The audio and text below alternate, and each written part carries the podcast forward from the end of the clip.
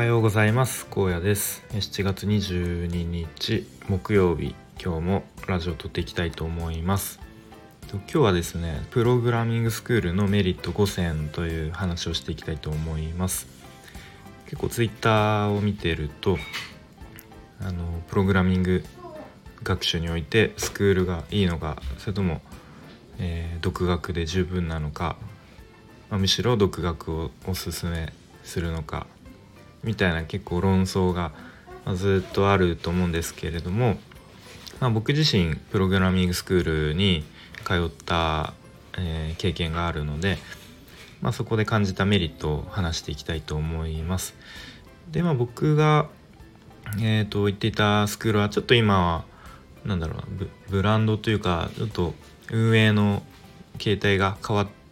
てしまったので、まあ、ちょっと参考にはなりづらい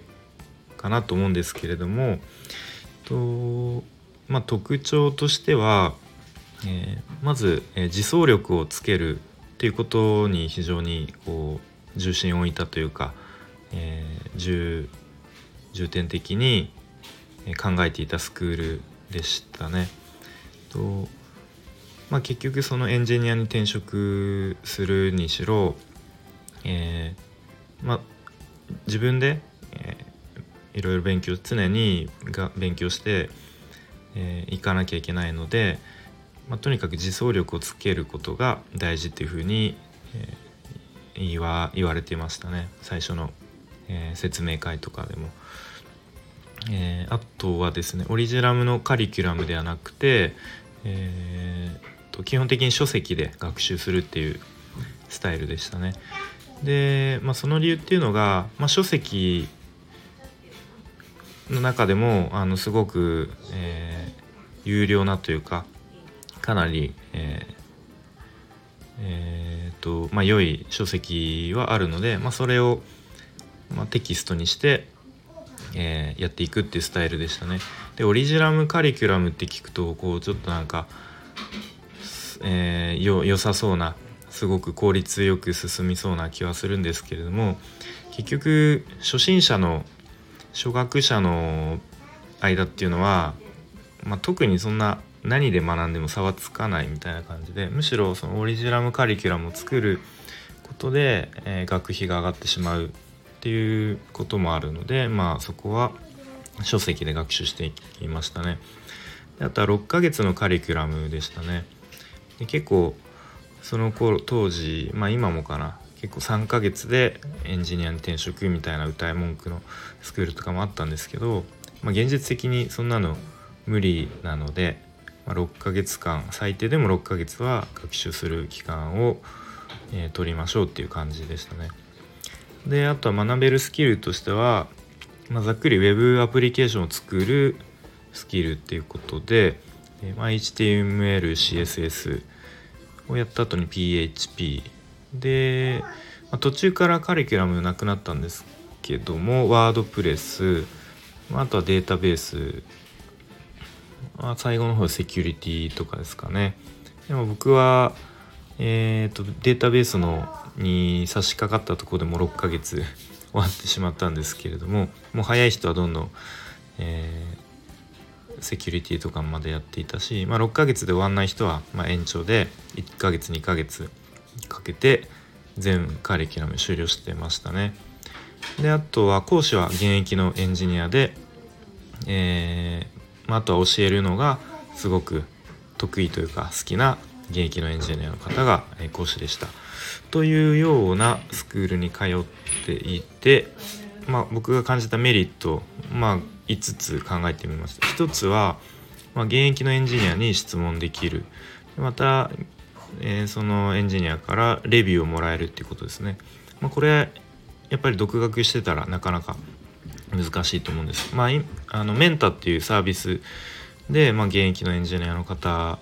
と、まあ、こう契約というかあのお金払って、まあ、いろいろ質問とかできると思うんですけれどもうんまあスクールでは、えーまあ、その教えるのが得意だったり好きな方なので、まあ、比較的その質問とかにもすごく丁寧に教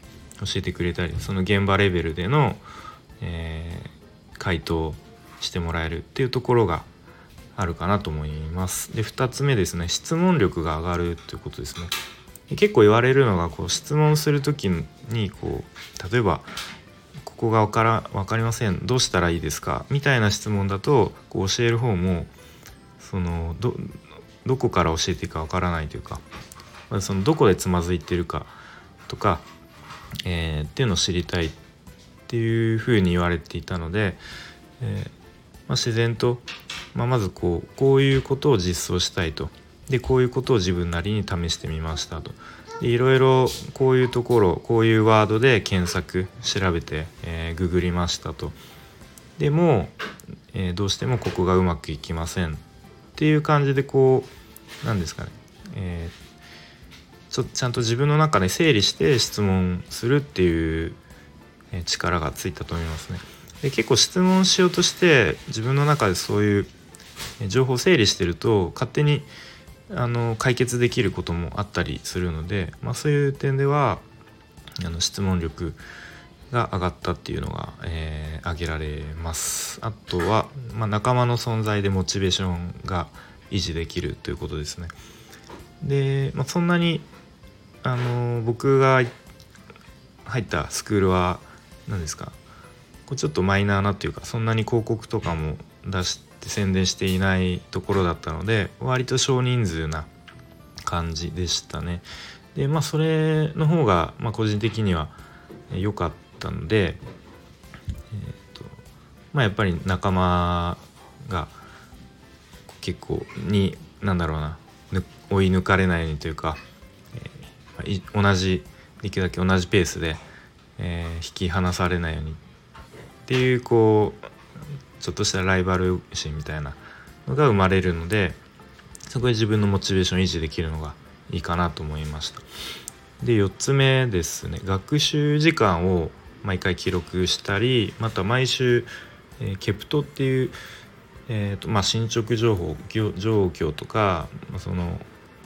えー、まあ、ちょっと今つまずいてるとことか、まあ、なんかそういうのをまとめて発表する機会があったのでそういう意味で学習の管理ができるっていうことですね。で独学で自分一人でやっていくってなるとなかなかそういう学習の管理とかは難しいと思うんですけれども、まあ、スクールに入ると、まあ、そういうのも、えーとまあ、提出を求められるので、えー、まあ、学習時間毎回、えー、計測してしたりまたケプトという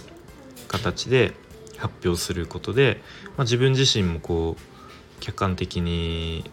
状況を見ることができるし、まあ、あと講師の方にもそういうふうに一人一人その学習の進捗状況などを把握してもらって、えー、まあ、そのそれによって、えー、いろいろアドバイスとかをもらえるので、えー、まあ、そういう意味で管理学習の管理ができるっていうことが挙げられると思います。で最後5つ目ですねでお金をかけることで、まあ、自分にプレッシャーをかけられかけられるっていうことで、まあ、これはちょっとこううん自分でも考えていてどっちにも転ぶかなと思ったんですけど、まあ、これがいい方向に転ぶ人は、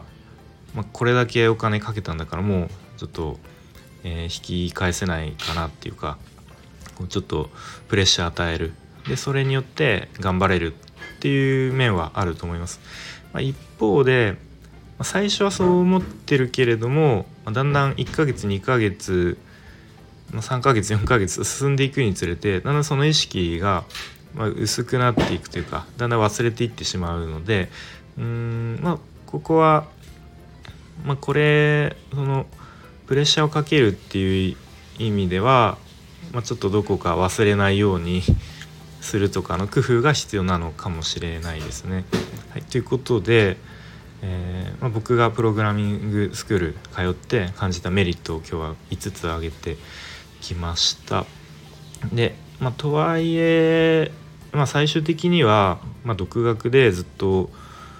えー、やっていくっていうなんだろうな力が必要だとは思うので、まあ僕の場合はこうなんだ自転車をちょっとこう最初に漕ぎ出すまでの力を力っていうかその勢いつけるためにまあ、なんかスクールの力を借りたっていう感じが今していてで、まあ、一度こう自転車をこぎ出してからは、まあ、こうなんとなくこう、